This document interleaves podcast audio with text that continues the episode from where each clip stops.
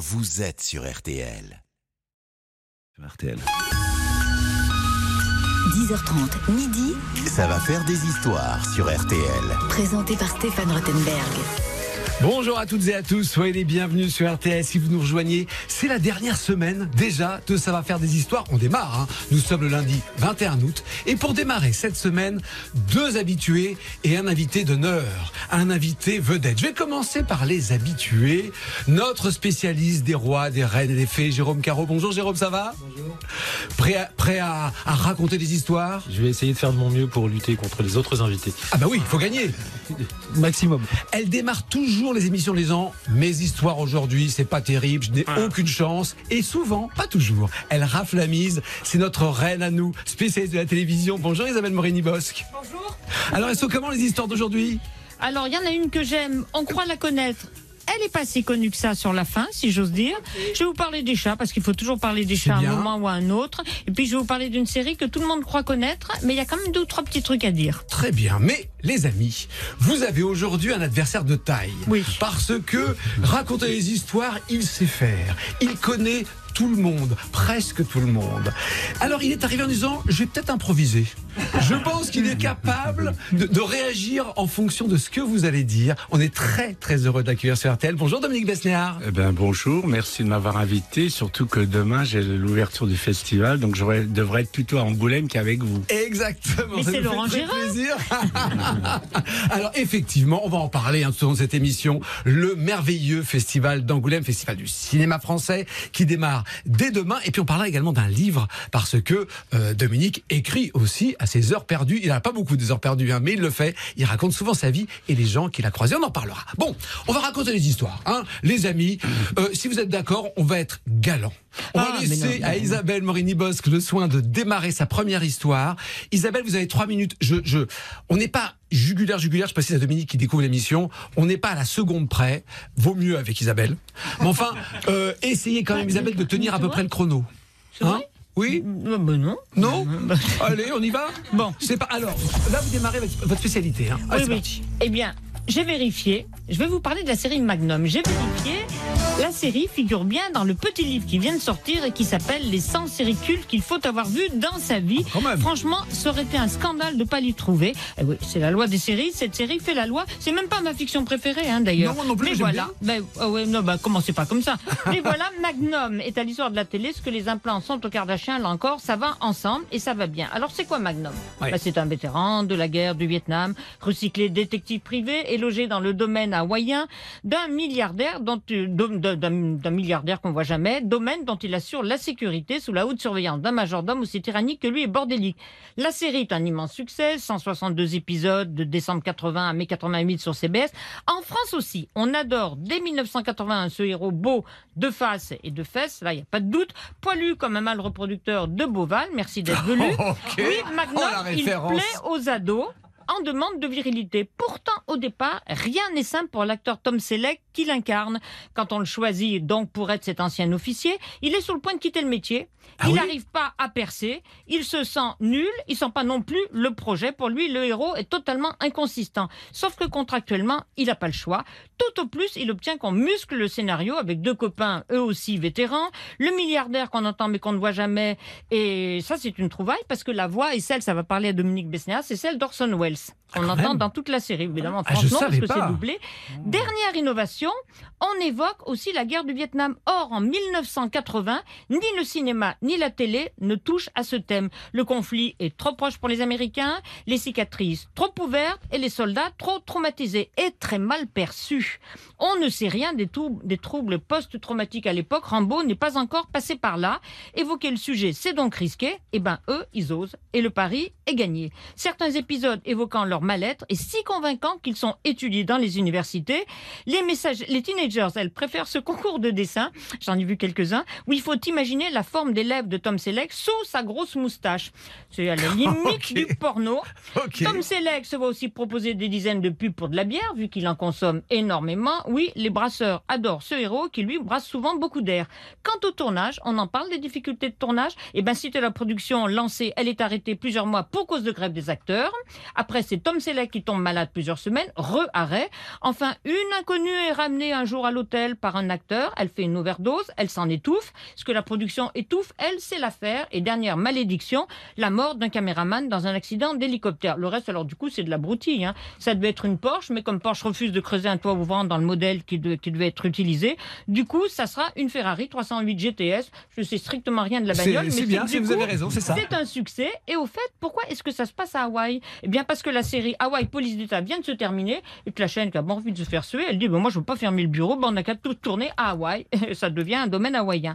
Et dernier détail, eh ben, Harrison Ford peut dire merci à Tom Selleck parce que c'est notre divin moustachu qui devait incarner Indiana Jones. Les essais qui ont été passés ont enthousiasmé Spielberg. Il a dit Ce sera lui ou personne d'autre. Ben non. Son contrat d'exclusivité lui interdit absolument de participer à quoi que ce soit d'autre. C'est la chance d'Harrison Ford qui fait ça au champagne, avec un magnum évidemment. Bien évidemment, bien joué Isabelle, merci beaucoup. Ah, allez, voilà, et on entend Indiana Jones. L'histoire de Magnum. Ah ben j'ai appris plein de choses quand même. Eh, vous Sur, euh, remercie. Oui, oui, non, bravo, mais- bravo, bravo. Ça a pas de chance de gagner, mais je suis après, il a- contente. Il a, un peu disparu, euh, comment, Tom, Tom, Selleck. mais non, il fait un truc qui s'appelle euh, merde Blues. euh, Blue Cops, je sais pas quoi. euh, oui. voilà. Mais c'est plus il, tard. il joue un patriarche, il joue un patriarche. et dans toute sa famille, ils sont ou flics ou juges. C'est formidable. Dominique, Parce comment vous trouvez Tom un- Selleck il avait Tom Selleck, il a fait un film avec Lorraine Houghton, qui Oui. était ma copine, qui s'est appelé. Signer la citère.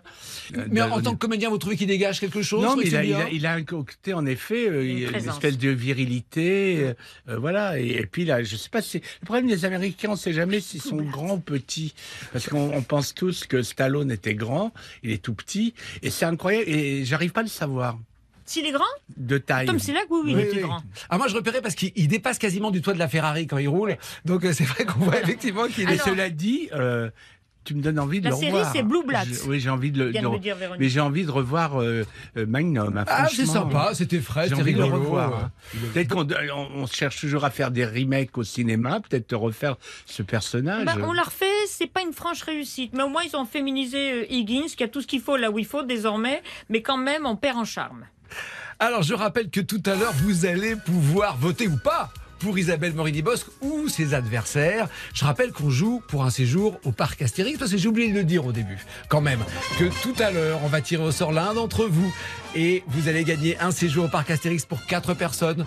Bien sûr l'attraction Toutatis qui est la nouvelle attraction et je rappelle en plus que le parc tout cet été ferme à 22h, ça c'est quand même pratique. Allez, on se retrouve après une petite pause, euh, mais très très courte. Et ensuite, j'ai hâte d'entendre une anecdote de Dominique Besner. Passons l'été ensemble sur RTL. RTL, vivre ensemble. Ça va faire des histoires sur RTL. Avec Stéphane Rothenberg. Nous avons entendu Isabelle Morini-Bosque pour cette première manche. Il reste encore deux histoires. On va commencer avec vous, Dominique. Vous choisissez ce que vous voulez, il faut que ce soit dans votre spécialité. Ben, je vais parler de Fabrice Lucchini, puisque Ah, mal. demain, il sera là euh, pour ouvrir le festival euh, d'Angoulême avec la petite. Euh, Fabrice Lucchini, je le connais depuis très très longtemps. Je le connais lorsque j'étais à Jean. Et que, oui, non, quand, non, quand j'étais casting. Et a un moment donné, il a commencé avec Romer, et après, il a, il a même commencé avec Labro, avec Romer, et, un- et après, il a eu un petit peu euh, un ralentissement dans, dans sa carrière. Et je me souviens, quand je faisais du casting, il venait me voir, et je l'ai, je l'ai, c'était pas le Lucchini, enfin, il a toujours été Oui, mais- singulier. Et, je l'ai un peu aidé et il s'en est toujours souvenu. Et quand on a fait, parce que c'est quelqu'un de fidèle, on peut comme ça imaginer, comme il est tout seul en scène, qu'il est sur lui-même, ce qui est complètement faux.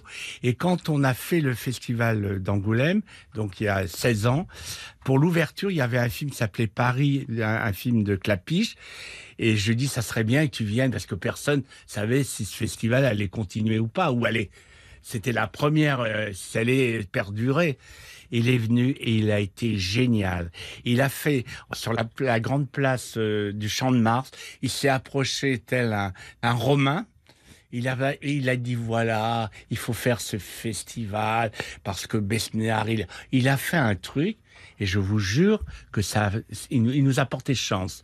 Et malheureusement, il peut pas venir souvent. Et là, il vient avec ce film, un, un film de Guillaume Niclou où il est absolument formidable, où il est bouleversant. Et on en profite pour passer plein de films de lui puisqu'on fait un hommage à Philippe Leguet. Il a tourné trois films avec Philippe Leguet qu'on présente. Donc moi, j'ai un parce que quelquefois, comme il est très à l'aise, il, il peut vous, si vous l'invitez, il est capable de faire toute l'émission, vous raconter on imagine. histoires. Et en même temps, c'est quelqu'un de fidèle, de pudique, et je trouve que c'est, voilà, j'avais envie de lui rendre un hommage aussi parce que voilà, il m'a toujours soutenu. Alors racontez-nous, euh, euh, Fabrice Lucchini en casting quand il était jeune et pas très connu, ça donnait quoi? Ben, alors après, je l'ai rencontré euh, quand je suis rentré chez Armédia. Il était représenté par Serge Rousseau et j'avais le bureau d'à côté parce que j'étais un jeune agent, j'avais pas encore un grand bureau et j'adorais être à côté de Serge Rousseau.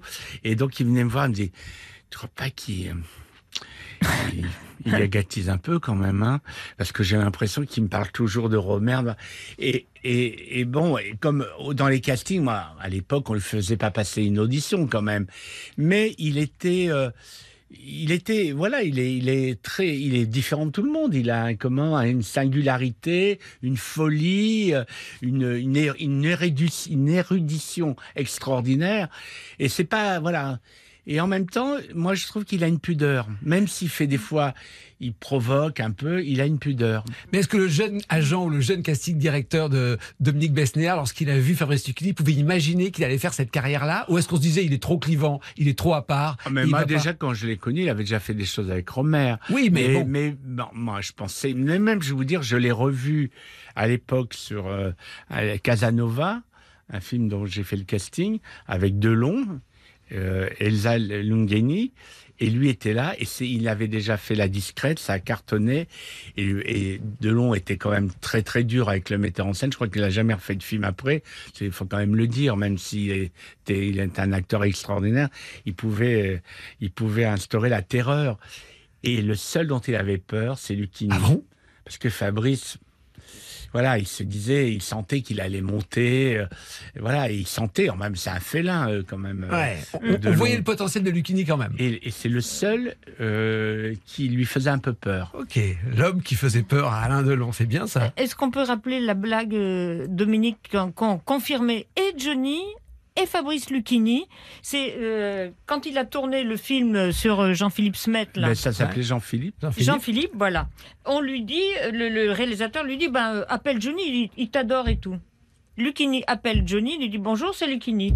Et Johnny raccroche. Il cinq fois il va l'appeler, cinq fois Johnny va raccrocher en disant merde et il raccroche. Et quand arrive le jour du tournage, le réalisateur présente, montre, enfin fait la rencontre entre les deux, dit bah vous vous connaissez puisque vous vous êtes appelé. Mais pas du tout. Lucchini dit chaque fois que je l'ai appelé il m'a raccroché au nez. Et Johnny lui dit mais jamais de la vie j'ai pas raccroché au nez. Si vous m'avez raccroché au nez chaque fois que je disais c'est Lucchini j'ai raccroché au nez. Johnny dit ah c'est Lucchini mais moi chaque fois je comprenais c'est le kiné. Et comme moi j'en ai un kiné j'ai raccroché. Eh ben, moi, Et chère Martine, moi, j'ai raccroché deux fois à- à- à- au visage, enfin, à l'oreille de, de Marlène Dietrich. Faut le faire quand même. Hein. Allez, euh, Je vous accorde les 20 secondes, vous savoir pourquoi? Ben, à l'époque, j'étais agent chez Armédia. On avait un ami commun. Il était parti en vacances et comme elle était assez seule et qu'elle voulait récupérer chaque semaine les variétés pour lire la, la chronique nécrologique pour savoir qui était mort. Et donc, je vais aller lui porter à son, à son, comment, à son concierge dans l'immeuble où habite maintenant Orlando, du reste. Et Orlando, il m'a présenté son appartement. Je dis, mais je le connais. J'ai, mais c'est, il me dit, c'est normal, une légende rejoint une autre légende. Je sais pas si parler de lui ou de sa sœur, mais en tout cas, et en tout cas, elle, je raccrochais deux fois au nez parce que il m'avait pas dit qu'elle allait m'appeler, euh, cette amie, il s'appelait Sacha, et tout d'un coup, elle, euh, elle me dit, voilà, avec un accent, moi, j'ai j'ai autre chose à faire, les blagues.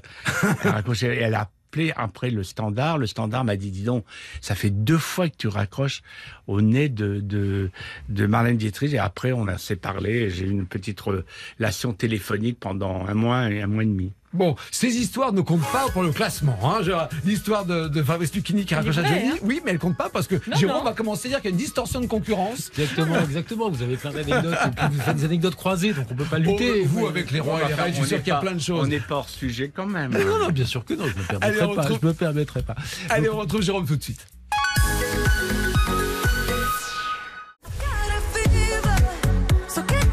Passez un bel été sur RTL. Quand je pense à toi, RTL, vivre ensemble. Stéphane Rothenberg sur RTL. Ça va faire des histoires. Isabelle Morini-Bosque nous a parlé de la moustache de Tom Selleck, Dominique Besnéard de la mèche de Fabrice Lucchini. Pour cette première manche pour clore, parlons des têtes couronnées avec Jérôme Caron. Qu'est-ce que vous avez à nous dire Moi, je vais vous parler de la malchance. Je vais vous parler de la malchance de François Ferdinand, l'héritier du trône de l'Empire d'Autriche-Hongrie. On est en 1914. Il est quatrième dans l'ordre de succession parce que les trois, précédents, prétendants au trône sont morts de manière violente. Et en juin 1914, il passe en revue les troupes de Bosnie-Herzégovine avant de se rendre à Sarajevo, où il doit, avec son épouse, inaugurer le premier musée de la cité. Mais depuis des mois, une colère sourde gronde contre l'empire de François-Joseph. À Belgrade et à Sarajevo, dans des cafés enfumés, de jeunes révolutionnaires cherchent à ébranler le pouvoir. François Ferdinand se méfie de cette visite à Sarajevo. Des rumeurs d'attentats sont parvenues jusqu'à lui. Et depuis l'annexion de la Serbie par l'Empire austro-hongrois en 1908, il connaît la rancœur des Serbes envers le pouvoir impérial. Avant le voyage, il confie à son officier chargé de sa sécurité. Cela ne m'étonnerait pas que quelques balles serbes m'attendent à Sarajevo. Il croit pas si bien dire. Le 28 juin 1914, le couple, lui et sa femme, arrivent dans la gare de la ville au matin. Ils s'assoient à l'arrière de la limousine. Le trajet doit les mener jusqu'à l'hôtel de ville où ils sont attendus par le maire. Le convoi des six voitures est acclamé par la foule. Mais sur le quai Appel, qui longe la rivière Miljaka, quatre jeunes Serbes révolutionnaires les attendent. Parmi eux, Neljeko Kabrinovic et Gravilo Princip et des complices, manipulés par la Main Noire. La Main Noire, c'est une organisation secrète indépendante serbe qui veut faire exploser l'Empire. La limousine se présente. Les deux premiers complices sont mal placés pour un attentat. Mais Kabrinovic voit la première voiture. Il sait que la bombe artisanale qu'il a dans la main met 10 secondes à exploser après avoir été amorcée. Il demande à un policier, mais quelle est la voiture de l'héritier exactement? Le policier, simplement, lui répond, bah, c'est la, troisième. Karbinovic arme sa grenade et la lance sur la limousine. Mais il la lance une seconde trop tard. L'engin rebondit sur le coffre et va glisser sous la quatrième voiture derrière. Elle explose. L'héritier est furieux. J'étais certain qu'il allait se passer quelque chose. Il finit par arriver à la mairie. Il entre en vociférant. On vient en visite amicale et on est reçu par des bombes. Mais une discussion s'engage. Doit-il continuer comme si de rien ne s'était passé? Il a quand même été victime d'attentats. Va- Doit-il reprendre sa, vi- sa visite ou pas du tout? Mais en fait, renoncer serait vu comme un affront, serait vu comme un affront au peuple qui se masse le long des quais. Donc finalement, François Ferdinand accepte à contre-cœur de retraverser la ville. Mais il n'arrive pas à convaincre sa femme de rejoindre directement la maison du gouverneur où est prévu le déjeuner. Sa femme l'accompagne, elle s'assoit à côté de lui. Et en revanche, les officiers de sa sécurité réfléchissent. On va changer d'itinéraire, on va prendre un autre trajet, on va pas repasser exactement là où on avait prévu de passer. Tout le monde se met d'accord, on retrace un nouvel itinéraire, on repassera par le même quai Appel, mais on ne traversera pas le pont comme c'était prévu au départ. Tout le monde est d'accord, sauf les chauffeurs, parce que personne ne prévient les chauffeurs du convoi. Et le convoi repart avec à l'intérieur l'héritier et son épouse. Les chauffeurs suivent le premier trajet. Ils tournent sur le pont après être passés sur le quai Appel. Attendant dans un café, Gravilo Principe entend le bruit des moteurs. Il est ravi. Il était persuadé que l'archiduc allait revenir et il revient sur ses pas. Il sort, il se place sur le pont. Principe choisit de prendre son pistolet plutôt que d'utiliser sa grenade parce qu'il est moins sûr. Il sort son Boeing et lorsque la voiture arrive et s'engage sur le pont, il tire deux fois. Une balle pour l'héritier du trône, une pour sa femme. Elle meurt sur le coup, lui peu après. Une semaine après, la Première Guerre mondiale commence. Si jamais il n'avait pas changé, s'ils avaient suivi le bon itinéraire prévu au départ, on aurait peut-être gagné quelques années. Eh Ah oui, oui, cette fameuse anecdote Eh oui. de l'attentat de euh, du prince Ferdinand. Euh, alors, on, on- on- on va, on, va aller, on va- on va aller plus loin sur la chance et la malchance. Est-ce que vous vous considérez chanceuse ou malchanceuse, Isabelle? Alors moi, je considère que j'ai souvent de la malchance, mais que j'arrive à m'en sortir. Ah bon? Pourquoi la malchance? C'est- c'est jamais facile, mais il y a toujours un moment où je me dis, oh ben voilà, puis c'est le syndrome de quand on touche le fond de la piscine, on remonte. Donc ça, je suis une positive, euh, une négative positive, et ça me sert souvent dans la vie. Vous croyez à la chance et à la malchance de Ah oui. ou pas Ah ben Si, moi, si. je, Oui. je, je peux dire que j'ai un petit, j'ai un petit ange qui nous a m'a protégé parce que je vais pas raconter ma vie, mais au mois de décembre, j'ai eu un arrêt cardiaque. Je revenais du concours des Miss France. Quelle idée d'aller Ah, oui. d'être allé là-bas déjà. Et euh, peut-être pas ma place. Et, euh, et donc je suis revenu avec Francis Huster et, et dans au- sur le retour, à- on était place de la Catalogne parce que j'étais à côté d'une Miss. Mais vous savez, ils font pas venir forcément les Miss récentes, celles d'il y a 30 ans. Et C'est elle bien aussi. Elle m'a peut-être, elle n'a pas arrêté de me parler de son élevage d'huîtres et au lieu de voilà et donc bah c'est pas à cause d'elle, elle était gentille, mais bon moi j'étais quand même. un, un peu fatigué et donc à un moment donné et Huster à un moment donné a eu a vu que je j'allais pas bien, ils m'ont mis sur le trottoir et sur le trottoir est passé des pompiers qui allaient vendre des calendriers. Donc ils m'ont sauvé, voilà. Ah, Parce donc. que j'aurais fait plus de 4-5 minutes, je pouvais être mort maintenant. Et là, c'est là, alors là, c'est vraiment la chance. Hein. Mais moi, j'ai toujours eu de la chance quand même. Honnêtement, un jour, je vais la payer. C'est comme la pièce de Françoise Dorin, la facture. la facture. À un moment donné, on la paye. Mais en tout cas, là, ça a été extraordinaire. Et vous considérez que vous avez de la chance que c'est Bah, pas... là, je serais, devrais Oui, être mort. hein. cette, anecdote est fascinante, comme- mais en général... J'ai toujours eu de la chance. Enfin, c'est pour ça qu'un jour, je vais payer quelque chose. Hein. Mais non, mais non, Dominique Jérôme À propos de chance, Jacques Chirac disait euh, Je crois beaucoup en la chance et j'ai eu beaucoup de chance. Donc c'était vraiment une manière de dire que lui, il croyait en son destin. Moi, je, moi, je crois beaucoup en la chance, oui, sinon je serais pas ici. Ouais. Et Bernard Tapie disait, la chance est une qualité professionnelle. Moi, entre deux candidats, je prends toujours celui qui a de la chance. Oui, sauf qu'il aurait pu être un peu plus chanceux vis-à-vis de sa femme, quand même. Ah ben ça, Mhm. ça, c'est à la fin du marché qu'on compte les bouses, hein, on le sait à la fin. Je, je voulais, je voulais prendre des nouvelles de Dominique et sur cette anecdote, c'est pas facile. Comment ça va du coup de- Ah, très, très bien. Très bien, en pleine là, forme. que je suis là. Et vous avez la forme pour le festival qui commence demain. hein. Oui, oui. Bah, bah, ouais. Et je, je suis déjà depuis un mois et demi là-bas. hein. Ok. Alors maintenant, chers amis qui nous écoutez, c'est à vous de jouer et de départager nos trois experts pour tenter de gagner votre séjour au parc Astérix. Alors pour ce faire, c'est très simple. Vous allez sur rtl.fr ou sur l'appli RTL. Vous cliquez sur le visuel, ça va faire des histoires et vous votez. Allez, une petite pause et je vous donne les tendances. Passons l'été ensemble sur RTL.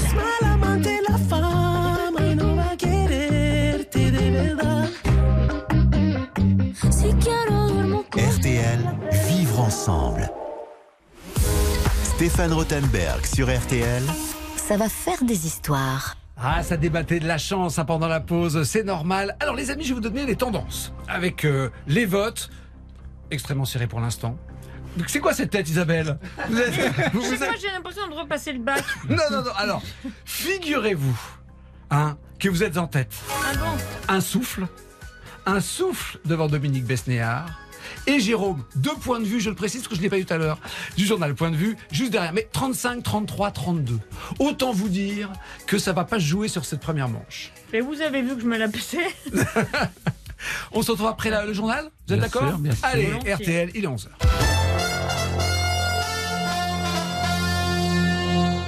Merci Rachel, retour de l'info dans une heure. RTL, s'informer ensemble.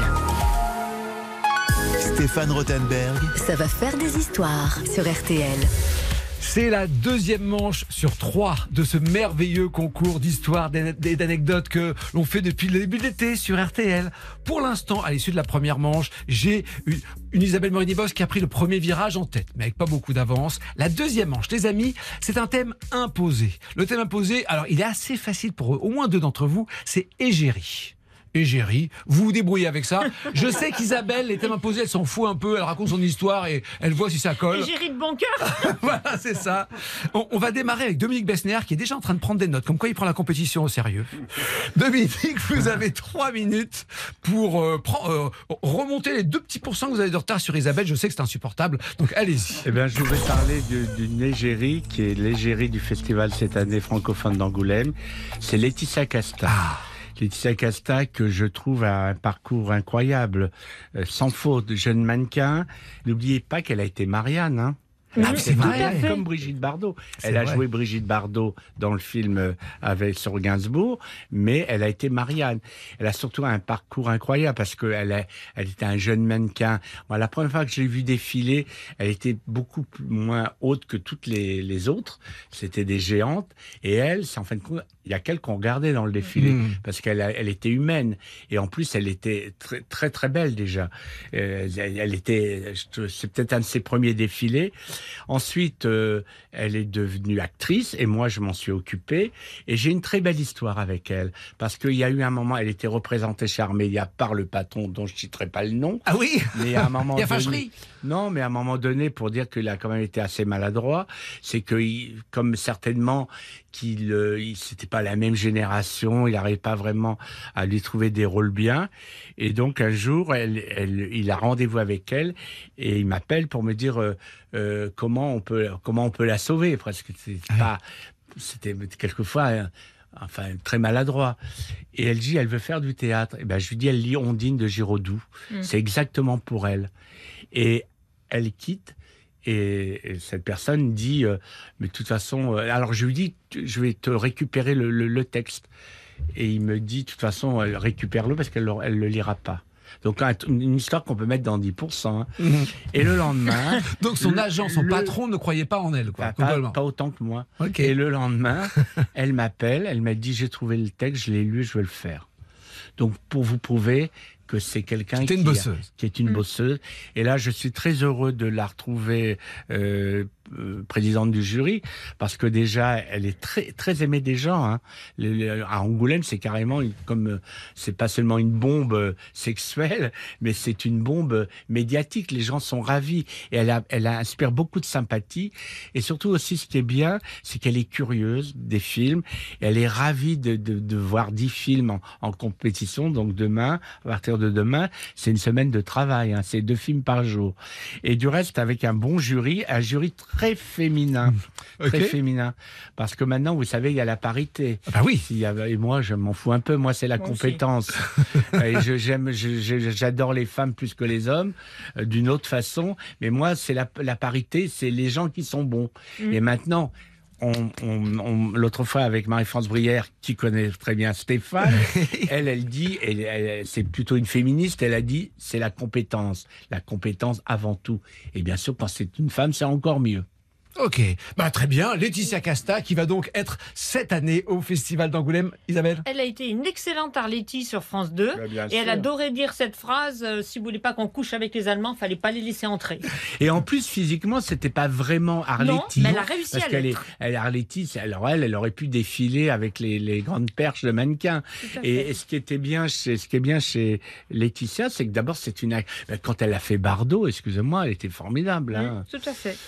Non, et voilà, donc euh, donc on est ravis. euh, et en plus, il y a un film euh, qu'elle a fait avec Brigitte Si, euh, qui est la maman de la maman du petit de- du petit Garel, euh, et donc euh, avec Béatrice Dalle. Donc le face à face est assez rigolo, et c'est pour ça Louis Garel, pardon, parce que j'ai tendance à parler de son grand-père Maurice Garel et, Lou- et Louis Garel, euh, et donc elle est, elle est mariée avec avec euh, il est marié avec Laetitia et la maman Béatrice Béatrice a fait un film vraiment formidable avec les deux. euh, voilà.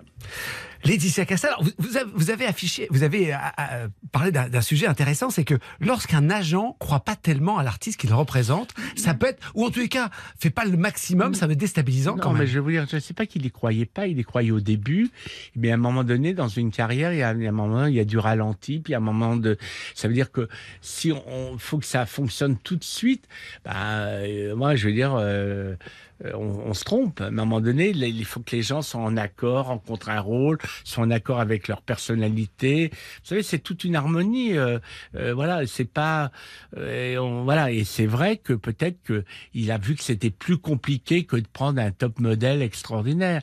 Mais bon, c'est pas grave puisqu'elle a fait la pièce, elle est venue chez moi et donc je me suis occupé pendant 3-4 ans et après je suis devenu producteur. ouais. Voilà, bah, la belle histoire de Laetitia Casta avec Dominique Besnéard. Très bien plus, Ce qui est joué. bien, c'est qu'elle est corse, elle est corse et normande et moi je suis normand.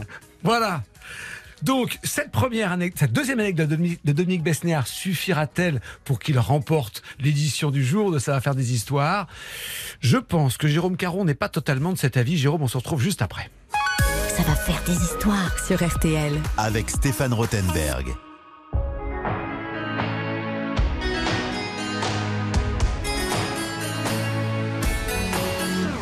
Les autres, les autres, ils sont comme il faut. Je fais ce qu'il faut pour leur plaire, mais ça sonne faux. Pas ma faute, ma faute, si je suis mieux dans ma peau.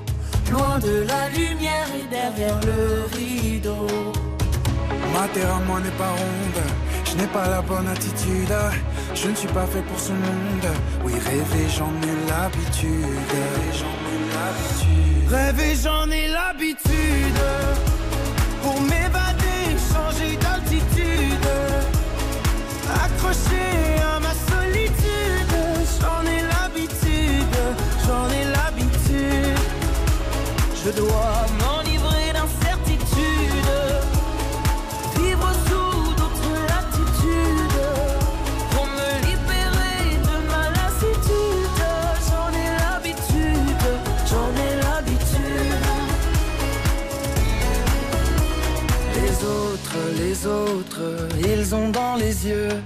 l'assurance et l'insolence des gens heureux. C'est pas faute, pas faute de tout faire comme eux. Mais n'est pas toujours heureux celui qui veut. Je veux jouer tous les rôles, essayer tous les costumes, les plus sombres et les plus drôles. Oui, rêver, j'en ai l'habitude, j'en ai l'habitude. Rêver, j'en ai l'habitude. Pour m'évader, changer d'altitude. Accroché à ma solitude.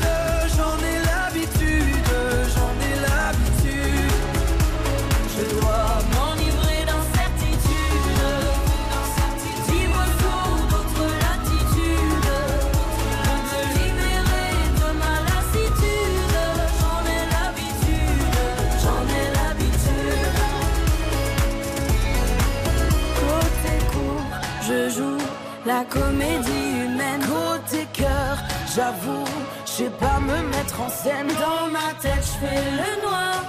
Et je m'invente des histoires. Pour m'évader, changer d'altitude. Accroché à ma solitude. J'en ai l'habitude, j'en ai l'habitude.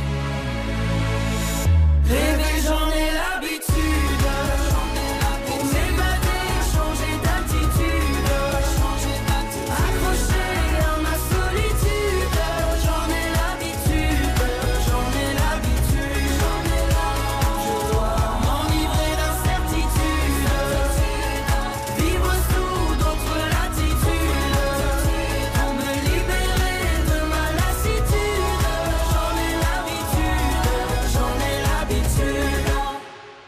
C'était Molière, l'opéra urbain, avec leur nouveau titre Rêver, j'en ai l'habitude sur RTL. C'est extrait du spectacle musical de Dovatia qui sera sur scène dès novembre prochain.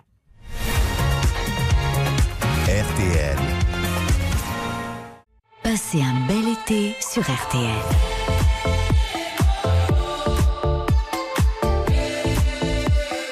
RTL. Vivre ensemble. RTL, Ça va faire des histoires. Deuxième manche de Ça va faire des histoires, le thème imposé. Je vous rappelle les amis sur cette deuxième manche, égérie. Forcément, c'était assez facile pour Dominique Besnéard qui nous a effectivement sorti une anecdote sur Laetitia Casta, merveilleuse. Mais enfin, j'imagine que dans le monde des rois et des reines et des têtes couronnées, Jérôme Caron, deux points de vue, vous avez quand même plein de choses à nous dire. Alors oui, oui, tout à fait. Moi, j'ai une égérie. Alors, ça fait partie des personnalités hors du commun qu'on évoque en plus des rois, des reines et des royautés. On a l'habitude d'évoquer ce genre de personnalités dans nos pages. Moi, je vais vous parler de l'égérie du Wi-Fi. C'est-à-dire? C'est-à-dire que l'égérie du Wi-Fi, en fait, c'est Eddie Lamar. Ah, mais j'adore Je connais, hein. Je voulais la raconter un Eddie jour. Lamar, c'est elle est extraordinaire. Ah, mais Elle a extraordinaire fait, elle a fait- je sens l'enthousiasme. Elle a, elle- attendu. elle a fait Je- le premier film porno de l'histoire. Mais du si vous cinéma. criez, mais- Toute mon, toute mon histoire, je vais pas y arriver, Dominique. Alors, Alors, je Donne vais, le point. je vais alors, essayer- je Eddie vais- alors, Lamar. je vais- je vais essayer de passionner autant que les gens qui la connaissent que les gens qui ne la connaissent pas. ça Donc, date pas d'hier, on va dire. Ça hein. date pas d'hier. On est dans les années 40. C'est une actrice hollywoodienne. Elle fut célèbre comme la première européenne, comme vient de le dire Dominique, à apparaître nue dans un film. Mais elle restera aussi dans l'histoire comme étant à l'origine du Wi-Fi et du GPS. Et ça, c'est étonnant. En fait, tout commence au début de la Première Guerre mondiale. On y revient. Dans l'immense demeure viennoise dans laquelle euh, Eddie grandit. Son père, Émile, est directeur de banque et il est passionné de mécanique. Sa fille unique est totalement amoureuse de son papa, comme beaucoup de petites filles. Et toute son enfance, elle le regarde démonter, remonter, réparer des horloges, des moteurs, des vélos. Il lui explique le fonctionnement des tramways, bref. Elle baigne dedans. À l'adolescence, elle délaisse un peu la mécanique, elle s'essaie à la comédie. Elle prend des cours, elle apparaît dans des petits bouts de films, avant de tirer le regard d'un réalisateur, Gustave Machati, qui lui offre son premier rôle. À 18 L'épave. ans, Ça s'appelle pas l'épave, le film? Pas tout à fait. À 18 ans, c'est une proposition qu'elle ne peut pas refuser. Le film s'appelle L'Extase. Ouais, Ah, voilà. l'extase. C'est pas. C'est la même chose. Et Ouais, pas- mais c'est pas loin quand C'est même. vrai, c'est vrai, et, bravo. pas, et pas avec Extase, on est quand même. Voilà. Mais il porte, mais il porte bien son nom. Elle a qu'il est- 18 ans. Elle a 18 ans et c'est un film maladroitement inspiré de l'amant de Lady Chatterley. Alors, Eddie Lamar y apparaît nu sortant d'une rivière et surtout dans une autre mène, dans une autre scène, elle mime un orgasme face à la caméra. À la sortie du film en 1933, Eddie est surnommée l'Ecstasy Girl. Oh. Elle devient aussi sulfureuse que célèbre, mais ses formes longilines ne laissent pas indifférent la troisième fortuge d'Autriche-Hongrie, le marchand d'armes Fritz Mattel. Fasciné par Eddie, il rachète toutes les copies du film disponibles dans le pays. Il envoie ses émissaires qui récupèrent toutes les bandes. Et, dans ce- et elle finit par l'épouser. C'est le premier de ses six mariages. Mais dans son immense château, l'app- l'apprentie actrice s'ennuie. Ses seuls interlocuteurs sont les clients que son mari invite à dîner. Elle apprend ainsi que la marine allemande tente de développer un système de torpilles téléguidées. Jouant les espionnes, Eddie mémorise ces informations. Elles vont former le cadre de ses futures recherches. Mais lassée de sa prison dorée, elle se- s'enfuit déguisée en domestique, ses bijoux cachés dans la doublure de son manteau. Ah, Elle a quand même gardé les bijoux. Elle a quand même gardé les bijoux. Elle passe par Paris, elle part pour l'Amérique sur le transatlantique. À bord, elle arrive à convaincre, grâce à Douglas Fairbanks, le célèbre producteur Louis B. Meyer de lui offrir un contrat à 500 dollars la semaine. Et arrivée à Hollywood, malgré elle rate le rôle de Scarlett O'Hara dans Tourne au porte-le-vent et tourne des films globalement oubliables aujourd'hui. Mais au cours d'une soirée mondaine, elle rencontre George Antel. George Antel, c'est un pianiste, un compositeur de musique moderne qui est aussi passionné d'elle par la technologie. Ensemble, ils reprennent le système de torpille dont avait entendu parler Eddie Lamar. Et euh, elle réfléchit et ils ont l'idée du saut de fréquence. En fait, pour éviter que le signal radio, qui guide la torpille ne soit intercepté, il faut changer en permanence de fréquence. Donc elle cherche à synchroniser l'émetteur qui lance la torpille et le receveur, la torpille elle-même, sur les mêmes fréquences changeantes. Antil se mettent au travail pendant des mois et des mois et en, en 1941, leur technique du saut de fréquence est fiable. Elle est brevetée aux États-Unis, mais elle se perd dans les cartons de la Navy. Le brevet ressort des cartons dans les années 60 par des militaires avant de tomber dans le domaine public. Et là, tout explose. Au fil des améliorations, cette technique finit par être utilisée pour la transmission d'informations, qui est à l'origine du Wi-Fi. Mais entre-temps, délaissé par Hollywood, ravagé par la chirurgie esthétique, Eddie Lamar traîne sa misère dans les rues de Los Angeles. Jusqu'en 1997, où elle reçoit enfin un prix. Le prix de l'Electronic Frontier Foundation. Et sa réaction est toute simple. Cela n'a pas été fait pour rien, en fait, ce travail. Elle meurt à 85 ans, en janvier 2000, et sur sa table de nuit, on retrouve des carnets de notes avec des croquis pour une amélioration des feux de signalisation du Concorde. C'est une femme dont l'intelligence était plus forte que la beauté, mais qui n'a été Mais vue sauf que qu'elle a pour son rien intelligence. déposé, c'est pour ça qu'elle Voilà. est morte dans la misère. Tout à fait. Si elle avait déposé. Elle est morte dans la misère. Ouais, pas, pas dans mes. Enfin, c'est pas les châteaux, quoi. hein. Mais cela dit, il y a, il y, a, il y a un documentaire qui est formidable sur Mm, Eddie Lamar. absolument. Et elle a publié Ouais. son autobiographie. Ouais, oui. Voilà. Et elle refusait. C'est le drame d'Eddie Lamar aussi, c'est qu'elle est violemment anti-nazie. Hein. Ouais. C'est qu'elle a refusé absolument de vieillir et qu'effectivement, elle était la première à faire de la chirurgie esthétique à haute dose et que ça a été dramatiquement raté. Donc, ce qui a accentué le mal-être. elle- elle avouait, elle avouait dans son autobiographie qu'elle qu'elle ne savait pas choisir ses scénarios, en fait, qu'elle avait, qu'elle, qu'elle passait toujours à côté des bons rôles et qu'elle elle se retrouvait Mais elle avait un fils. euh, je- elle, elle a un fils qui. Je euh, crois qu'elle a, a- un fils, elle s'est mariée six fois, donc elle- dans, Ouais. dans, dans, dans, dans- voilà, il y a un moment, elle a eu, elle a eu, des, elle a eu des enfants, mais précisément. Puis c'était une forte tête, ce qu'on ne lui a pas pardonné. Mais c'est incroyable que les Américains n'aient jamais eu l'idée de faire une biographie, va venir. un biopic sur elle. Parce oui. que franchement, c'est un personnage formidable. hein. Sur les, sur les six mariages ou sur le côté ingénieur Les deux. je, peux- je peux la rayer de ma que j'avais mis raconter Eddie Lamar. Bah voilà. Bah non, au contraire, Mais le, parfait. le, le, le- les, les- c'est- c'est- elle est d'une extase, elle est devenue une épave quand même. Mais l'extase. Il donc veut pas avoir tort, il veut Voilà. pas avoir tort, Mais l'extase, pardon, euh, le film, moi je, je l'avais vu, je vois, c'est insensé les scènes. hein. Mais Et ça pour l'époque, la pour peau, elle a si un j'ose dire, orgasme. Mais non, Voilà. mais pour l'époque, c'est c'est totalement inimaginable. Elle devient une star presque européenne mondiale, puisque quand elle arrive en Amérique, on sait qui elle est. Et son premier contrat avec Louis Meyer, elle le rencontre à Paris, mais elle demande 125 dollars. Il lui propose 100 dollars, elle dit non, et elle finit par monter sur le transatlantique grâce aux bijoux. Et là, elle finit par négocier 500 dollars, mais en vain. Sacré Eddie Lamar. Je suis sûr qu'il y a plein de gens en ce moment qui regardent sur Internet pour voir à quoi elle ressemblait jeune, puis après très avec, belle, avec la très chirurgie belle, esthétique, longiligne, pour voir ce que ça a brune, donné. jolie. L'extase, l'extase, c'était mystérieuse. classé comme un film porno, hein, et ça lui a collé Ouais. à la peau toute sa vie, si je veux Bon, c'est une bonne histoire quand je vois comment ça débat juste après. Bien joué, Jérôme. Il reste encore Isabelle. Préparez-vous. Oh, c'est encore. Je je regarde vos notes. C'est encore un torchon vos Oui, notes. c'est un torchon. Mais c'est pas possible. Bah, c'est- c'est pas rangé comme ça chez moi. hein, je Bon, allez, on se retrouve juste après pour l'histoire d'Isabelle. Ça va faire des histoires sur RTL. Avec Stéphane Rothenberg. C'est vrai qu'on ne sait pas comment Isabelle se relie avec toutes ces notes parce que c'est. Mais on voit encore. En tout cas, c'est travaillé, c'est bûché, c'est annoté, c'est Mais moi, modifié. j'ai- le cerveau va plus vite avec la main qu'avec l'ordi, c'est pas de bol. Hein. Et le truc qui m'épate chez toi, c'est ton souffle. Parce que là, de faire ce- tout, tout ce que tu as fait avant, mais t'as même pas pris ta respiration.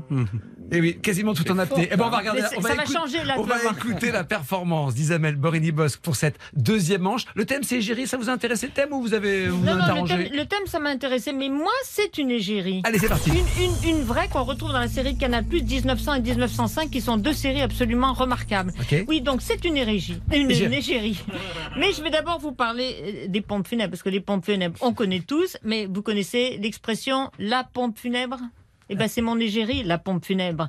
Tout le monde n'est un peu obligé de connaître les petites histoires de la grande, de la grande, pardon. Je rappelle que après le 16 février 1899, c'est le surnom, la pompe funèbre, qui est donné à Marguerite Stenel, la maîtresse du président de la République, Félix Faure. D'accord, Et je pourquoi vois, je vois. pompe funèbre? Parce que le président meurt alors qu'elle lui fait une petite fantaisie buccale dans un cabinet de l'Élysée en fin d'après-midi.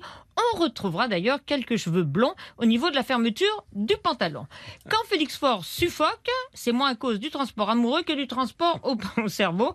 Et bien sûr, là, c'est le branle-bas de combat, si j'ose dire. Bien le sûr. secrétaire Henri Blondel l'a fait sortir par une porte dérobée, et l'expression est célèbre, quand le curé arrive et qui demande si le président a toute sa connaissance, on lui répond, ben non, elle est sortie par la petite porte. C'est la fin du fait divers, qui est connu, et c'est le début de la légende. Parce que Clémenceau, qui déteste Félix Faure, ironise, il voulait être César, il ne fut que pompé, jeu de mots pas très subtil, mélangeant la notion de petite gâterie et le nom d'un empereur romain jugé extrêmement médiocre. Les chansonniers en rajoutent, oui, Meg Marguerite Stanel, c'est la bonne fée du président, son nom, la fellation.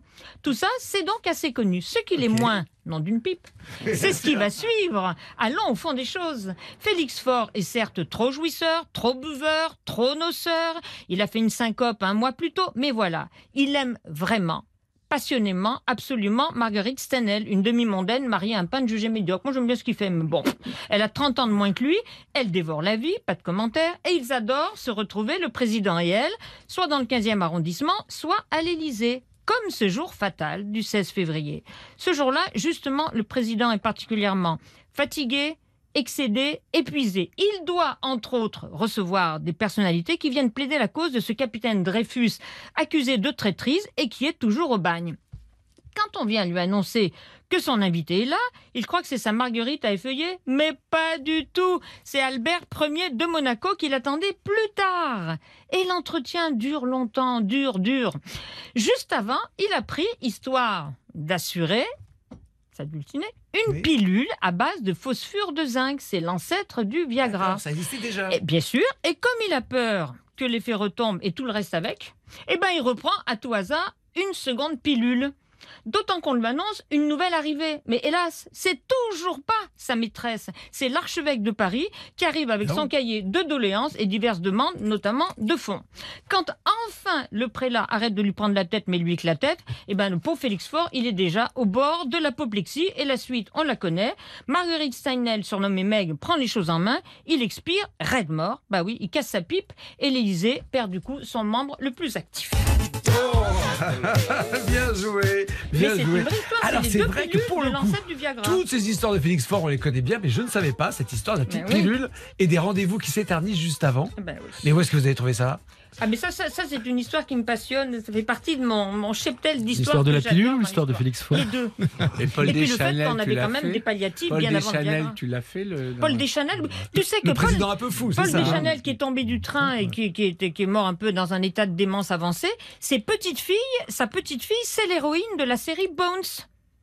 La petite Deschanel, c'est l'héroïne de Bones. Bon, mais ça c'est une histoire, c'est une Et autre sa histoire. sœur à Zoé. Deschanel, c'est une chanteuse et une actrice aussi. Donc Bon. c'est des descendants directs de Paul Deschanel. Mais quand elles ont découvert que Paul Deschanel Bah, était vous- mort vous timbré et qu'il était tombé du train en pyjama, Vous elles, démarrez elles pas une veulent deuxième dire. histoire. Non, non, elles veulent Bon. plus dire que c'est lui. Ça faut pas démarrer une deuxième histoire. Alors, non, on va débriefer un petit peu. J'imagine, on, va on est à la radio, vous n'allez pas tout balancer, Dominique, mais j'imagine que dans votre passé euh, de- de- de- d'agent et même de casting, parfois vous avez dû couvrir comme ça certaines histoires un peu crapuleuses de certaines de vos. Oui, vos- mais pas autant que. qu'on croit. Malheureusement, pas autant. Parce que justement, même par rapport au mouvement MeToo et tout ça, moi, je demanderais qu'à qu'à Qu'à balancer. raconter- d'à balancer. Mais malheureusement, il n'y a pas autant d'histoires.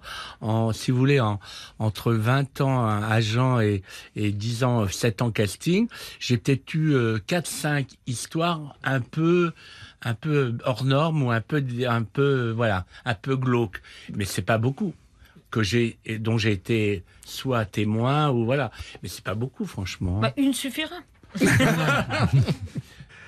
Il est l'heure, chers auditeurs d'RTL, de voter pour votre histoire préférée dans cette catégorie égérie. Je le rappelle, vous, vous allez soit sur l'application RTL, soit vous appelez le 3210 et vous votez, soit sur RTL.fr, hein, et, et puis votez soit Dominique Besnéard, soit Jérôme Caron, soit Isabelle Morini-Bosque. Je vous donne les tendances de cette deuxième manche, juste après ça.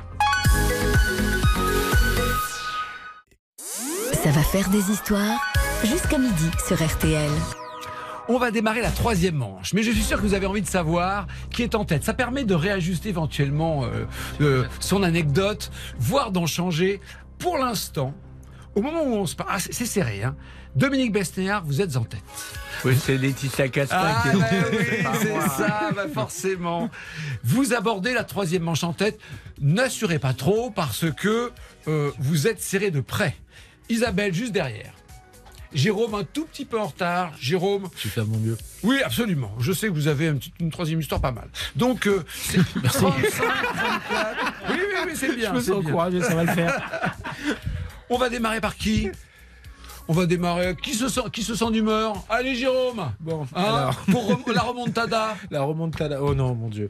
Non. La remontada. Euh, triste souvenir. Euh, moi, je vais vous, je vais revenir sur quelque chose de, de, de, de très point de vue, le royal, monarchique et britannique. Je vais vous parler d'Elisabeth II.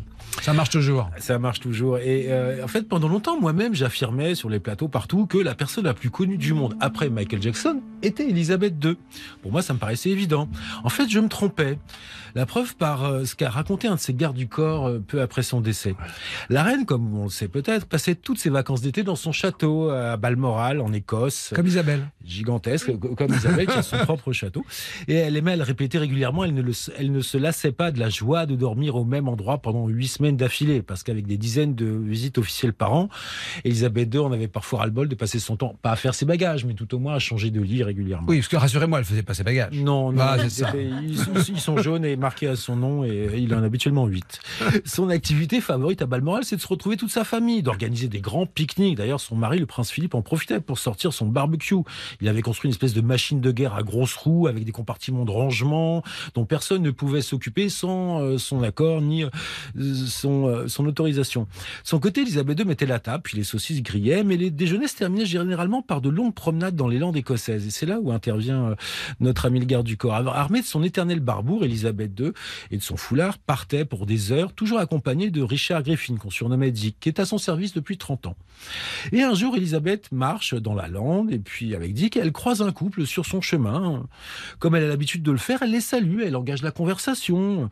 Grâce à leur accent, elle comprend rapidement que sont des Américains qui sont en voyage en Écosse. Le couple lui demande alors où, habitez-vous, euh, madame? Dans un sourire, Elisabeth II répond bah, D'habitude, je réside à Londres, mais j'ai une maison de vacances dans les collines un peu plus loin. Et les Américains s'interrogent Mais vous venez souvent ici euh? Ah bah oui, répond Elisabeth II, je viens depuis toute petite, ça doit bien faire 80 années maintenant que je, je suis là. Ah bon, disent le couple très très excité, mais alors, mais alors, mais, mais vous avez dû apercevoir la reine Elisabeth sourit franchement et elle lui dit avec sa petite voix, bah pas particulièrement, mais, mais Dick à mes côtés, lui, il est officier de police, il l'a rencontré déjà plusieurs fois. Les touristes sont épatés, ils sont très fiers d'avoir rencontré quelqu'un qui connaît, qui fréquente la reine d'Angleterre. Donc ils lui demandent à Elisabeth II, est-ce que vous pouvez nous prendre en photo avec le garde du corps d'E- d'Elisabeth II Elisabeth II prend l'appareil et commence à faire les clichés comme ça. Et puis euh, les Américains sont ravis, reprennent leur appareil. Puis Elisabeth II, euh, la conversation se termine le plus naturellement du monde en fait. Bah, merci madame, puis peut-être à une prochaine fois. Et puis sur le chemin du retour, Elisabeth II euh, discute de, cette rencontre avec son garde du corps. Et puis elle avoue, elle lui explique qu'elle rêverait d'être une petite souris le jour où ils montreront leurs photos de vacances à leurs amis quand ils seront de retour chez eux. Peut-être qu'à ce moment-là, ils découvriront que bah, la petite maison de vacances de leur interlocutrice était en fait un château de 52 000 mètres carrés avec plus de 1000 pièces et qu'il était fondé dans les, au 9e siècle. Voilà. Donc c'est comme quoi on a l'impression parfois que on est connu partout dans le monde entier, mais Elisabeth II arrivait à passer incognito. Pour terminer l'anecdote, euh, son surnom quand elle est dans les hôtels, c'était Sharon. Sharon. Bah Ouais, voilà. L'anecdote, c'est aussi qu'elle a beaucoup d'humour. Elle a énormément d'humour. C'est la Parce première à avoir d'humour. Voilà. Elle faisait hurler de rire toute sa. Et moi, François Hollande m'a dit que lorsqu'il avait rencontré euh, euh, pour, au débarquement là, la- la- l'anniversaire. Son, du sa dernière visite, c'était, il l'a reçu il était, à côté, visite. il était assis à côté, ben, normal, hein. Il était président, elle était reine. Et il, il m'a dit, mais elle avait un humour incroyable, parce que du reste, elle parlait de tous ses cousins des monarchies constitutionnelles européennes. Il paraît qu'elle, c'était pas triste. hein. Ah non, non, mais elle avait, elle avait beaucoup d'humour. Et moi qui ai couvert l'événement, donc c'était sa dernière visite en France, en fait. Et euh, il la reçoit, et c'est la première fois, pour en avoir vu quelques-uns des dîners d'État, où euh, François Hollande se penche vers Elisabeth II, euh, juste après le toast, lui dit quelque chose à l'oreille, elle éclate de rire et elle se cache derrière son menu pour ne pas montrer, voilà, bon, bah, en train d'éclater de rire, mais voilà. Donc ça démontre, un, l'humour de François Bah, Hollande, et deux, hein. la réception d'Elisabeth II qui adorait rire. Et il paraît qu'elle a beaucoup ri à cette histoire dont Rosine Bachelot jure qu'elle est vraie. Un jour, Jacques Chirac est dans le carrosse de la reine. C'est tiré par deux chevaux. L'un des chevaux lâche une caisse et la reine dit Je suis absolument désolée, je suis désolée, je suis désolée. Et Chirac répond C'est pas grave, j'ai cru que c'était le cheval. et elle a été On adore, on, a- on veut qu'elle soit vraie. On veut qu'elle soit vraie. Bien joué, Jérôme. Ah, vous avez sorti Elisabeth II au bon moment parce que c'est La carte Joker. Ah, c'est la carte Joker. On était quand même tous. euh, on- on- C'est c'est vrai qu'on l'imagine avec son petit fichu. C'est pas évident de la reconnaître, hein, je pense. Comme ça, euh, en train de déambuler euh, en Écosse. Bien joué, Jérôme. Allez, préparez-vous, Isabelle, Dominique.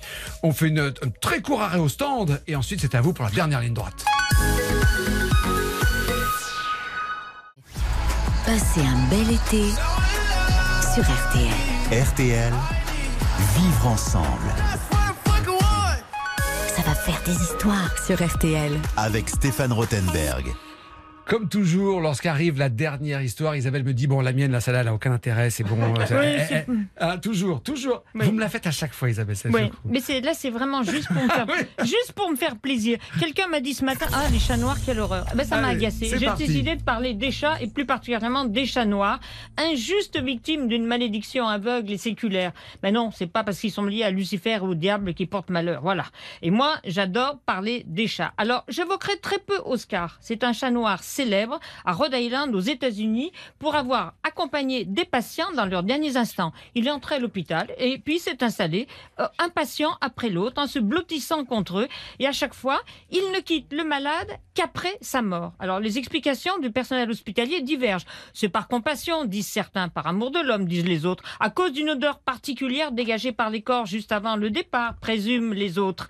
Mais non, ils font ça juste parce que c'est une, une cou- une couverture chauffante, concluent les En fait, peu importe, Oscar, mort en 2022 à 17 ans, est en tout cas assez mystérieux pour avoir inspiré un épisode palpitant de Dr House, un autre de la série Le Big C et le thriller Dr Sleep de Stephen King. Mais là, on, évoque un chat avec les humains. Moi, maintenant, je voudrais surtout vous parler d'un chat, appelons un chat un chat, face à ses congénères, face à d'autres animaux. Le chat, c'est pas un animal qui est forcément ouvert sur les autres espèces. hein.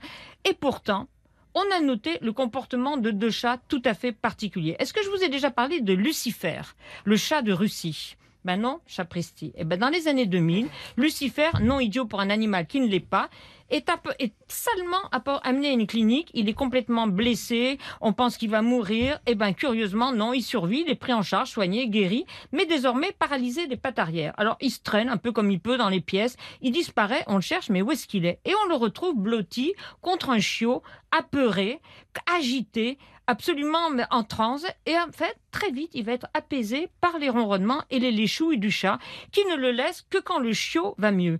Du coup, le personnel l'observe et le voit se diriger successivement vers tous les animaux stressés, blessés, et chaque fois, leur état psychologique et souvent physiologique s'améliore. Il se laisse également faire quand on prélève son sang pour sauver d'autres chats hospitalisés, mais ça, il n'a pas franchement le choix. Lucifer ne quitte ni la clinique, ni les patients. Il va passer toute sa vie là. Tout comme Ramadenes, un petit félin polonais, noir évidemment, victime d'une infection respiratoire très grave. Il est condamné, on s'apprête à le piquer quand brusquement on entend un tout petit bruit. Mais il ronronne? Eh ben oui, il ronronne, même mourant. Alors j'ignore si le chat ne vit, mais en tout cas on lui sauve déjà la sienne, c'est toujours ça de prix. Il se remet sur pattes et il se remet tout court. Et là aussi, un jour on le cherche, on se dit mais où il est? Et on le retrouve en train de câliner d'autres animaux, même des très gros, un cheval notamment. Les uns après les autres, il les nettoie particulièrement intentionné envers ceux qui ont subi de très graves opérations. Il est bien évidemment devenu la mascotte. Et je terminerai, si je puis me permettre, par mon cas personnel. J'ai deux chats, l'un qui s'appelle Tom, avant c'était Rectum, mais finalement on Jay. l'appelait Tom. C'est un faux chartreux, un faux chartreux avec des oreilles de fennec qui était destiné un faux chartreux. un faux chartreux, c'est-à-dire qu'il est croisé porte et fenêtre. D'accord, Il a une tête bien. de chartreux, mais des oreilles de fennec. Et il était destiné à Jean-Luc Delarue, mais Jean-Luc Delarue ayant été hospitalisé, je l'ai gardé. Et Tom, il a grandi avec un tigré gris qui s'appelle le Tertio. Et Tertio est mort en, mai 2022 d'une pif. C'est un coronavirus chinois.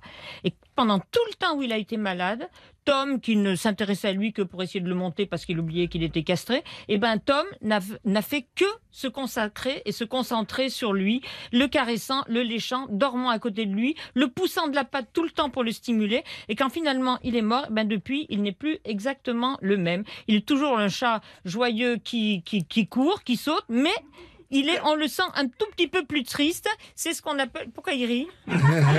Ton histoire est hallucinante. Mais je pense que On va un peu réduire. On a, on a tourné une nouvelle page, mais c'est quand même un chat. c'est- C'est plus un chapitre, quoi. C'est un chat plus triste.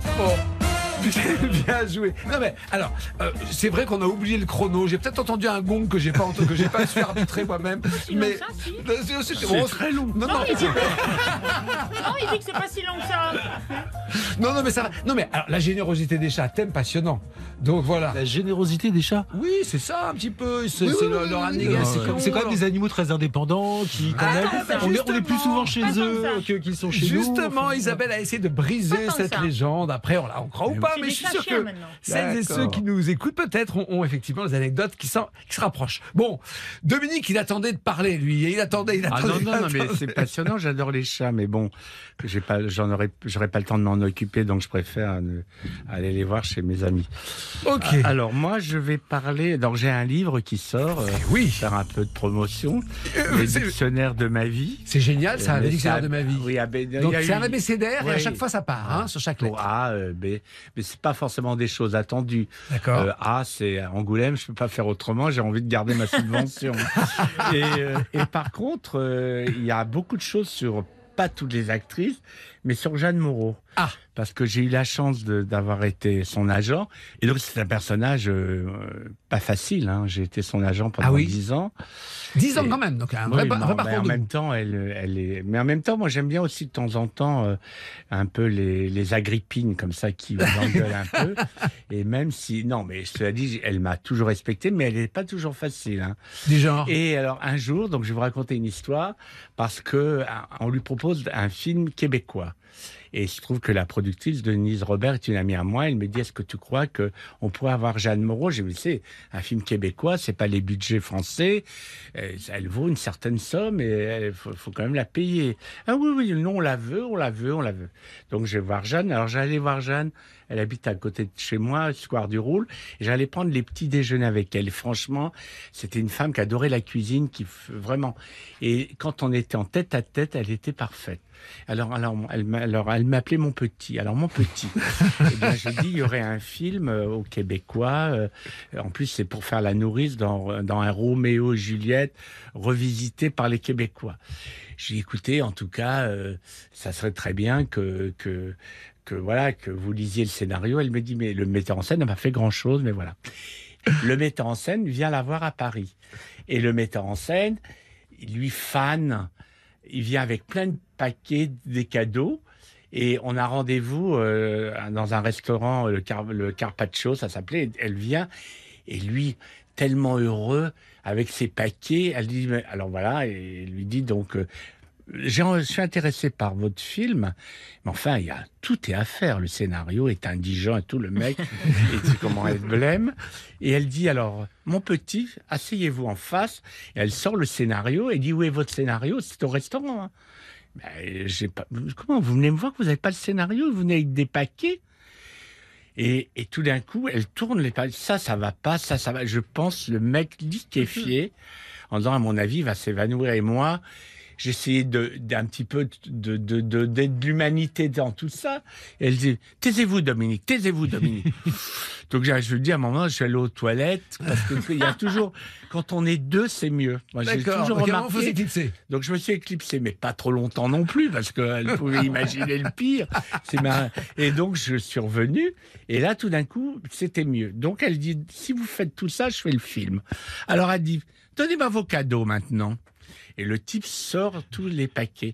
Et là, elle avait une, il avait amené une moumoute, euh, une marque euh, québécoise très connue. Elle lui dit, prenez la, alors elle dit, c'est ma taille. En effet, vous avez l'œil. Vous feriez un peu plus avoir l'œil sur les, le scénario et un peu moins sur moi. Et à un moment donné, elle, elle, elle ouvre, un- il y avait une espèce de, de, de, de chapeau, donc il ouvre. C'était une toque. Alors elle dit, mais comment vous imaginez que je... Alors c'est reparti, que je vais porter une toque? Mais vous me prenez pour qui? La toque en fourrure. Tiens, Dominique, mettez-la sur la tête, ça vous va très bien. Donc voilà, et après on est parti. Et je, moi, en plus, alors vraiment secrétaire de star avec tous les paquets, tous les paquets. elle marchait devant. Et donc, et après, je vais pas vous raconter l'arrivée au Québec parce que ça serait, ça serait trop long. Mais donc, c'était quand même un personnage qui était passionné de son métier, qui pouvait être effrayant, être effrayant. Un peu cash, quoi, hein, un peu vache. Et en même temps, en même temps, euh, oui, en même temps, euh, tellement intelligente et en même temps un instinct. Mais de temps en temps, ça pouvait être un peu compliqué. Le film s'est fait dans la douleur ou c'était plutôt Ah bien non, mais sur le tournage, ça a été. hein, je suis allé au début, c'était compliqué. Elle a continué, quoi. Elle continuait parce qu'entre temps, on va pas raconter ça, mais quand elle est arrivée à la, à- je peux, on va Oui, couper. oui, oui, mais quand, non, on bon, est quand on est arrivé à- au Québec, on- donc euh, on dépassait la police et surtout l'immigration, vu que elle était française, elle devait travailler dans un pays, euh, voilà. Donc on, passe assez vite parce qu'à l'époque euh, on, bloquait pas les gens et mais en même temps le, trajet, le trajet de la de d'émigrés qui vient travailler. Et tout d'un coup, ouais, la, la, la femme euh, voit son, son nom, dit Jeanne Moreau? Je croyais que vous étiez morte. Vous travaillez encore. Alors là, ça a été l'enfer. Après m'avoir dit tout le bien du Québec dans l'avion, elle m'a dit ils sont très très bêtes. hein. Et voilà. Donc et après, donc imaginez les premiers jours de tournage. Après, ça s'est arrangé. Voilà. D'accord. Donc, les premiers Mais jours. je, je me permets de dire parce que c'était une grande grande personnalité. hein. On prend 20 secondes. C'est quoi votre relation avec Jeanne Moreau et Isabelle Ah bah, elle, alors, pardon, elle trouvait que j'étais atypique. Je Ouais. crois que dans sa bouche, c'était un compliment. Bah oui. Et alors, quand elle était avec sa réalisatrice José Dayan, là, il fallait vraiment être sûr de soi devant, parce que c'était deux sortes de serre-livres. Elle vous prenait en étau et il fallait quand même euh, savoir ce qu'on disait. hein. Sauf que à José, quand elle disait vous êtes la plus belle, la plus grande, et elle disait, elle disait arrêtez José, vous êtes ridicule, j'ai 80 ans. Voilà. J'ai- entendu quelque part que la, la compagne de José Dayan l'appelle Néron enfant, José Dayan, mais je ne sais pas si c'est vrai. On est sur autre chose. Je me- je me garde- je me garderai Cela bien dit, de on pourrait raconter plein d'histoires sur José Dayan parce que c'est un personnage incroyable aussi. Eh ben, gardez ça. Moi, je, prends, je suis Pour preneur. l'année hein. prochaine. Oui, je suis preneur, je suis preneur, je suis preneur. Bon, il est temps de voter, vous qui nous écoutez. Alors, je vous rappelle que vous votez et qu'on vous peut-être on va vous tirer au sort pour partir au parc Astérix et voir l'attraction euh, Toutatis. Vous choisissez soit Jérôme, soit Isabelle, soit Dominique, au 3210 sur l'appli RTL. Qui va gagner aujourd'hui? Réponse juste après ça. J'aurais du mal à m'étendre, j'aurais du mal, tu sais, sans mes bordels, sans nom, entre ombre et lumière. J'aurais dû porter ton plane comme un mystère. C'est pas comme la défonce, elle, su m'en défaire. Oh.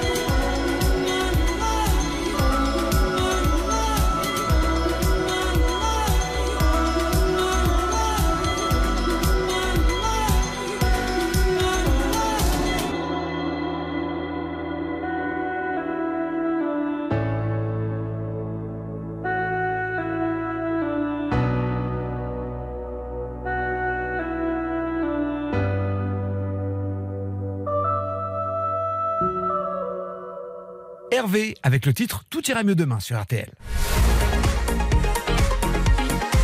RTL, Jusqu'à midi sur RTL. ça va faire des histoires. Avec Stéphane Rothenberg. Qui remporte cette édition du 21 août Euh, J'ai Dominique, Jérôme, Isabelle face à face?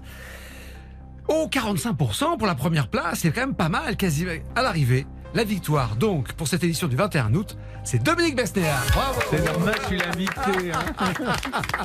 Dominique, félicitations. Alors, je vais vous laisser euh, discuter. On, va tirer, on a tiré au sort parmi toutes celles et ceux qui ont voté pour vous.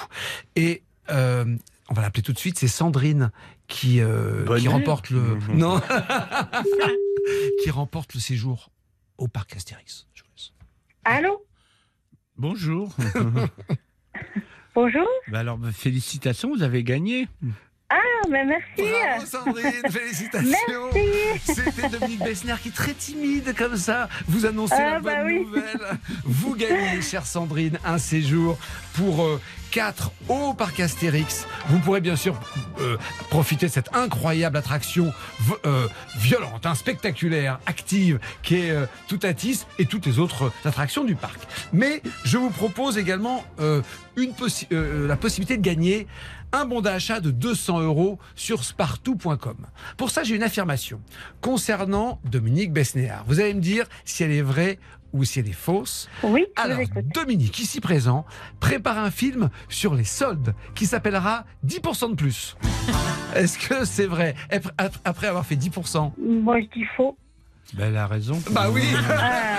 Ça veut dire qu'elle a vu la, elle a vu la série, sinon, elle- voilà. Donc, Voilà, 10% série culte de Dominique Besnéard, hein, qui après avoir effectivement été casting directeur, après avoir été agent d'artiste, est devenu un producteur à succès, vendu dans le monde entier, la série. Non, mais, 10%. euh, Isabelle peut vous dire que ça fait le tour du monde. Ben oui. Et personne n'en voulait au début. Hein. C'est vrai pour ça, bah, bah, personne. J'ai mis sept ans avant de le faire. hein.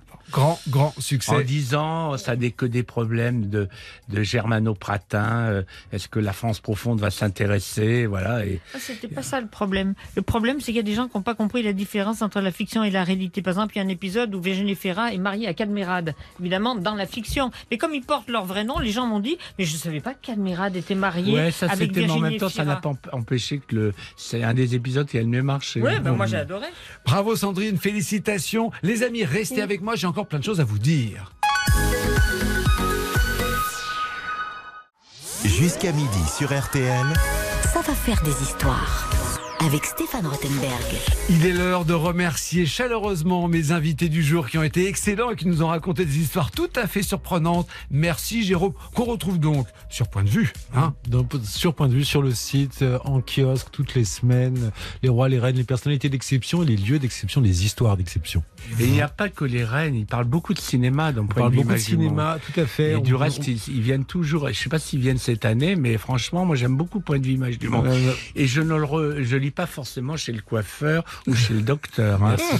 Le- moi, j'adore. Franchement, c'est. Non, mais on est beaucoup, on est, beau- on est, on est, on est identifié royaux, ce qui est normal parce que c'est vraiment la marque de fabrique. Mais on a, on a deux autres domaines qu'on couvre largement, enfin plusieurs autres domaines. Mais les deux tiers du magazine, c'est autre chose que du royal. Donc on a vraiment des, des lieux d'exception, des rencontres avec cinéma, art contemporain et plein d'autres choses. Ça Et notre- bien en plus. Et notre tête couronnée à nous va bientôt reprendre du service. Là, la, la rentrée, Oui. ça s'approche, hein, Isabelle? Je- je- J'achète moi je l'achète, point de vue du monde. Bon. Merci à tous. Donc faut me dire merci. Et alors, l'actualité Isabelle. très riche pour Dominique Besnéard, parce que dès demain démarre le merveilleux Festival du cinéma français d'Angoulême, avec- imaginé par Marie-France Brière et Dominique Besnéard. Et il y a donc bientôt, dans quelques jours, hein, je crois que c'est le 29 août, ce livre, euh, Dominique. Non, il sort, ouais, donc, ah non, il sort le mercredi. Ah oui, c'est encore plus tôt. Ah, Parlez-nous sort. un petit peu de ce livre, Dominique. Ben, je- c'est ça. On m'a appelé. Il y avait dans cette une collection. Il y a eu Dupont-Moretti qui en a fait un, Eddie Mitchell, Charlotte de Turckheim. Ils m'ont demandé de ça m'intéressait. Ben, mais j'avais pas forcément envie que de parler de cinéma, d'acteurs ou de films, mais euh, un peu de tout, de ma vie. euh, je même euh, sur des choses assez intimes et je règle des comptes, mais pas euh, Un petit peu quand même. Un peu pas. J'avais j'avais envie d'en régler des comptes. ok. Donc voilà, donc je sais pas, euh, je sais pas comment ça va être perçu, hein, mais ça n'est pas, je ne suis pas agressif, Non. mais j'essaye d'être un peu moins, moins, un peu moins conciliant. Ok, ok. Oh là, bah, bah, voilà. Réponse dans deux jours quand ça sort. Oh là, je veux dire, le, le petit sourire que vient de me lancer Dominique, il y a des petites choses dans le livre. Allez, et de toute façon, votre, votre vie est tellement une vie de roman. Je suis sûr qu'il y a plein de choses à raconter. Merci les amis d'avoir été Merci avec moi beaucoup. aujourd'hui. Et puis regardez, il est midi.